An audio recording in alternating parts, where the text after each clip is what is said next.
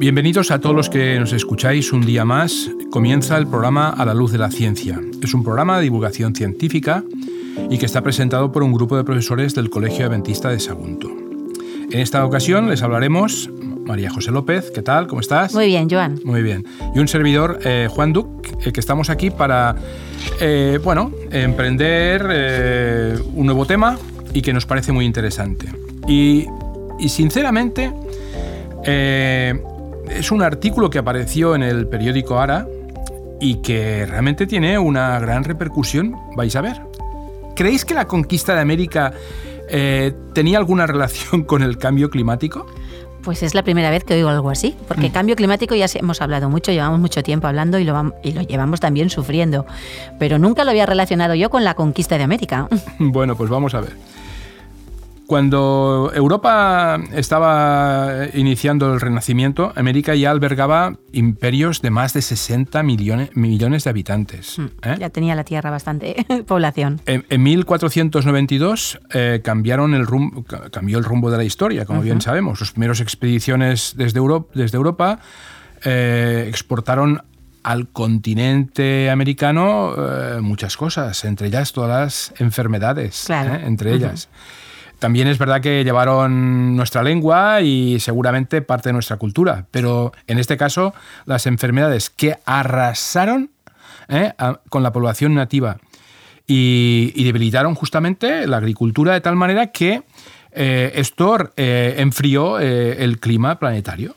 Claro, claro, tiene su, lógica, ¿no? Su lógica. Te llevas enfermedades y las plantas y todo empiezan a sufrir, también pues de algunos microorganismos, la agricultura, la gente se pone enferma y todo esto, pues claro, eh, disminuye la población ahí. Muy bien. Los investigadores llevan eh, décadas intentando encontrar el número aproximado de personas que vivían al norte, al centro y al sur de América cuando llegó Colón. A diferencia de, Europa y la China, eh, no se conservan registros anteriores a 1492 sobre justamente las sociedades indígenas que vivían en aquel momento. los, eh, para reconstruir las cifras, los expertos se basan principalmente en el testimonio de los primeros viajeros europeos eh, y de las, digamos, peticiones los tributos, ¿eh? Eh, tributos que los eh, nativos americanos tenían que pagar a los colonizadores después que establecieran allí su gobierno.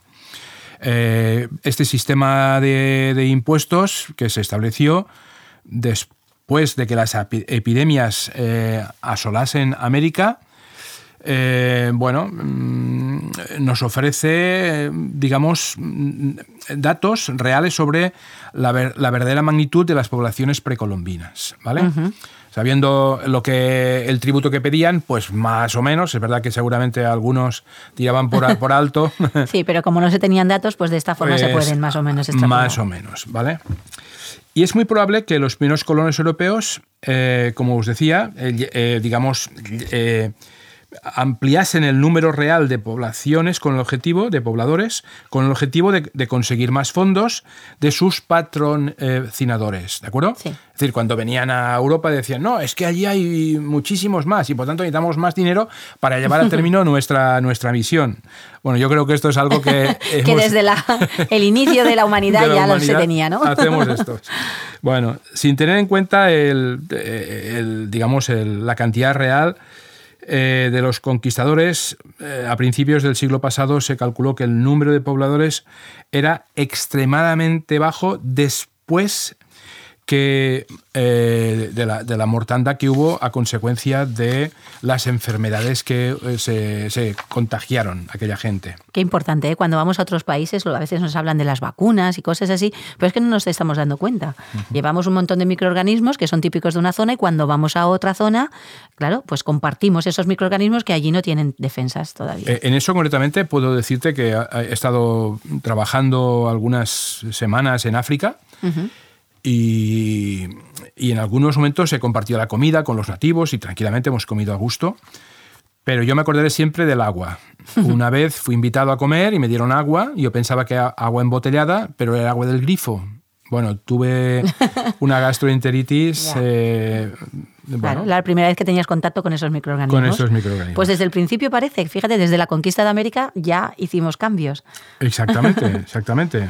Eh, y fíjate bien una cosa importante. Las estimaciones publicadas sobre el número de habitantes que había más o menos en el continente americano dice que habían unos 60 eh, millones de personas en el año 1492. La población en aquel momento, en aquel momento en Europa, estaba entre 70 y 80, o sea que más o menos eh, había una misma cantidad de personas. Pero lo que quiero preguntarte a ti, pero eh, la, mortandad que hubo, eh, ¿qué, cuánto disminuyó la población en aquel momento?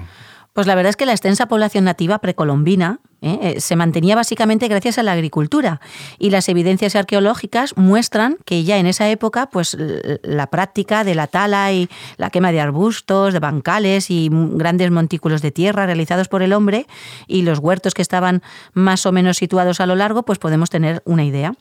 Teniendo en cuenta la cantidad de tierra necesaria para poder una única persona abastecerse de ello, se calcula pues más o menos cuál es la población que existía en el continente, examinando las áreas con certeza más o menos que van a ser explotadas por el hombre según algunos investigadores en el estudio.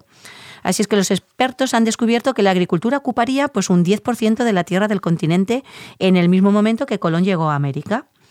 En Europa y China por ejemplo, hasta esa época se habían utilizado el 23% o el 20% de las tierras, ¿eh? con el objetivo más o menos el mismo, respectivamente. Entonces, todo cambió durante el tiempo posterior a la llegada de los europeos a esa bueno, llamada isla española, que actualmente pues, son Haití, la República Dominicana, ¿eh? que en 1492 y después, pues más tarde, al continente. Los colonizadores navegaron por el Atlántico, llevaron sus propias epidemias como el sarampión, la viruela, la gripe, la peste bubónica, que todo esto pues tuvieron unas consecuencias devastadoras para esa población indígena.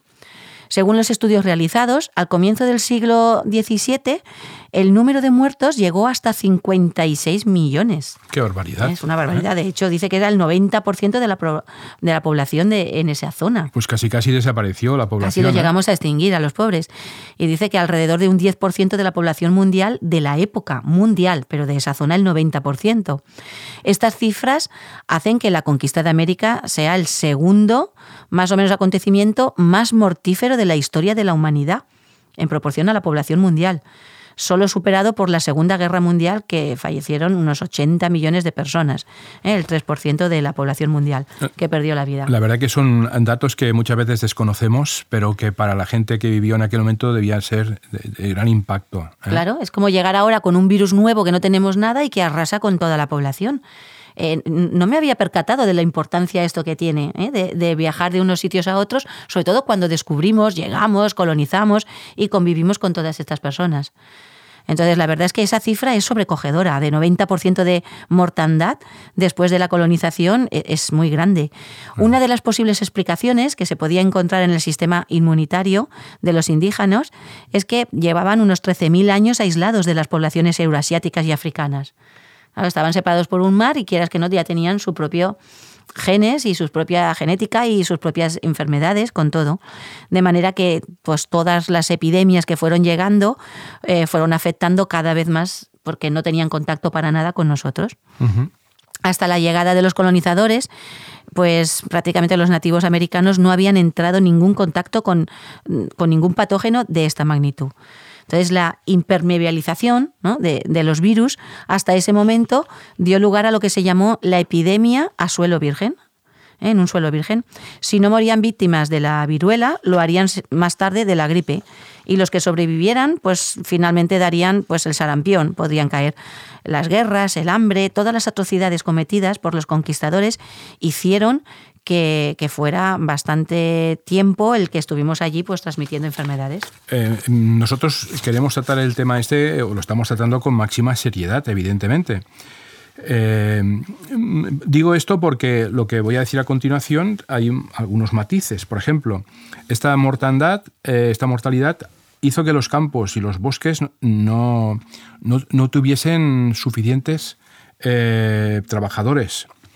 Sin la intervención del hombre, los eh, parajes que antes estaban, digamos, eh, cultivando, eh, volvieron a su estado natural, cosa que hizo posible que volviesen a absorber eh, el dióxido de carbono de la atmósfera.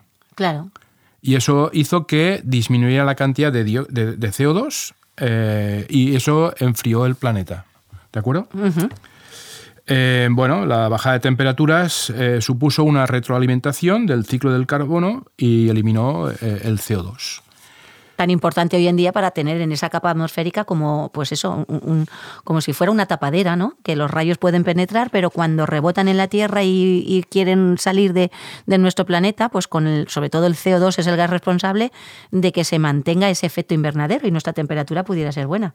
Pero claro, si eliminamos ese CO2, pues entonces la temperatura. Desgraciadamente se eliminó el CO2 a consecuencia de la gran mortalidad. Claro, porque no se trabajaba el campo, ya no se tenía tanta vegetación y con todo lo que, lo que pasó. Esto fue un problema muy serio, sí que es verdad. Es, difícil, es difícil pensar en todo lo que podemos llegar a hacer porque es a, grandes rasgos. No solo fuimos y llegamos y cogimos lo que había, sino es complicado. Y es que eh, la edad moderna comenzó con una catástrofe. ¿eh? En estos momentos podemos pensar que esa catástrofe, pues según los investigadores, es que era inimaginable todo lo que llegó a pasar. Y esto supuso el primer contacto de América con el resto del mundo. Mm, pues dando paso a una nueva era. Es verdad que un acontecimiento tan dramático como lo ocurrido hace más de 500 años no ayuda a reducir el calentamiento global en la actualidad, según los expertos. Pero sí que es importante darnos cuenta de poder hacer lo contrario. La reforestación, sin procedentes de la América del siglo XVII, pues condujo a la reducción de 5 partes por millón de ese CO2, como estabas comentando, en la atmósfera y tan solo tres años de emisiones de combustibles fósiles, pues estamos viendo que los investigadores van a afirmar que esa repoblación de los bosques haría la diferencia. No, y eso eh, yo creo que todos somos ya conscientes de la situación que vive el planeta Tierra y cada vez habrá que tomárselo con más, eh, digamos, diligencia. Y seriedad. Y seriedad porque las consecuencias que tiene y tendrá eh, no sabemos muy bien. Bueno, lo estamos sufriendo ya. ¿eh? lo estamos sufriendo con ese calentamiento que surgen nuevos microorganismos y estamos, bueno, hemos hecho un efecto boomerang. Hemos lanzado nosotros los problemas y ahora pues ya nos están... Ahora nos rebotan. Eh, claro, estamos teniendo las consecuencias de ello. Bueno, gracias María José por tu exposición, porque entre entre todos hemos intentado, digamos, eh, desarrollar un poquito más eh, este artículo que presentaba el, diario Ara. Queremos terminar con un pensamiento también eh, que nos sirva de reflexión en este programa. Dice así, el mejor regalo que podemos hacerle a los demás es una conducta virtuosa, inspirada en emociones constructivas como la generosidad, el amor, la compasión, la benevolencia, la transigencia, la alegría y tantas otras y no obsequiarles con nuestra agresividad, odio, celos, envidia o irritabilidad. Seamos para los demás sombra consoladora y reconfortante y no un desierto estéril. Hasta aquí el programa de hoy. Esperamos que haya sido de vuestro agrado. Nos despedimos hasta una próxima ocasión. Muchas gracias.